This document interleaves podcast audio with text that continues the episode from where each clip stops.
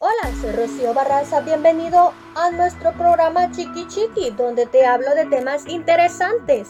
En esta segunda temporada continúo con los temas relacionados a la sexualidad. En el capítulo 2, episodio 8, te diré los 7 tipos de vulvas que hay. Muchos de nosotros no le dedicamos el tiempo suficiente a la inspección de nuestra vulva. Y ya que no llevamos nuestros genitales tan a la vista como los caballeros, podemos llegar a desarrollar un complejo al no saber si nosotros, nuestros propios órganos son normales. Así que damos comienzo. 1. Labios menores asimétricos. Uno de los labios menores es más largo que el otro y sobrepasa los labios mayores. Estos son los más comunes.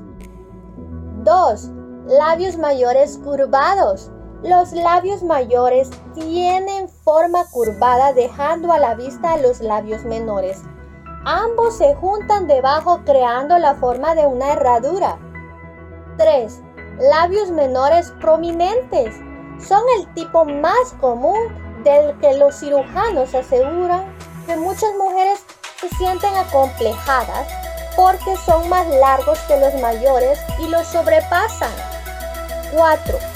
Labios mayores prominentes. Otras vulvas tienen labios mayores o más grandes en las que éstas quedan mucho más abajo que los menores y pueden ser gruesos o sencillamente largos. 5. Labios pequeños y cerrados.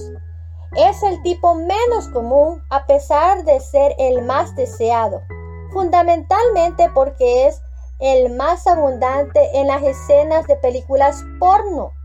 Es ese tipo de vulva donde los labios mayores contienen por cubren por completo a los menores y quedan ocultos.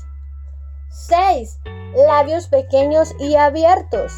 Este tipo de vulva es similar al anterior, ya que ambas tienen los labios pequeños. La diferencia es que aquí los labios mayores dan la sensación de estar abiertos y los labios menores son visibles. 7. Labios menores visibles son como una flor a punto de florecer, porque los labios menores sobrepasan a los mayores a lo largo de toda su extensión, abrazándolos por encima.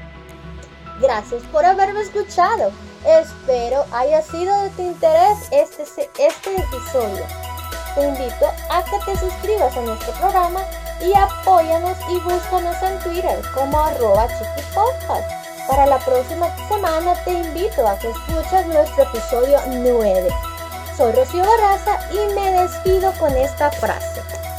Toda persona tiene la capacidad para cambiarse a sí mismo.